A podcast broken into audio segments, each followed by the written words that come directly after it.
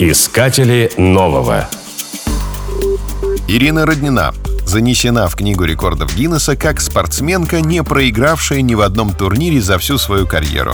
За эти выдающиеся таланты фигуристку называют «королевой льда».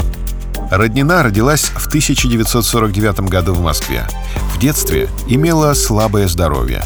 Укрепить иммунитет родители решили с помощью физических упражнений и отвели девочку на каток. Это стало судьбоносным решением. Шестилетняя Ирина сразу увлеклась фигурным катанием и навсегда связала свою жизнь со спортом. Первое призовое место Роднина заняла на всесоюзных юношеских соревнованиях в паре с Олегом Власовым.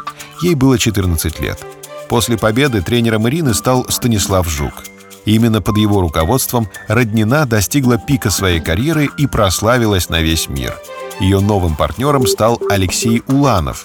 Вместе на протяжении 10 лет они завоевывали золотые медали на чемпионатах Европы и Олимпиадах. Роднина показывала на льду такие элементы, которые опережали технику спорта на несколько лет. В 1972 году новым партнером фигуристки в жизни и на льду стал Александр Зайцев. Эта пара была еще более триумфальной. Они победили на 11 чемпионатах Европы, 10 чемпионатах мира и на трех Олимпиадах. Однажды на соревнованиях остановилась музыка, и пара откатала программу в тишине, заработав бурю оваций и высший балл судей. Вот такая она, советская воля к победе. Искатели нового.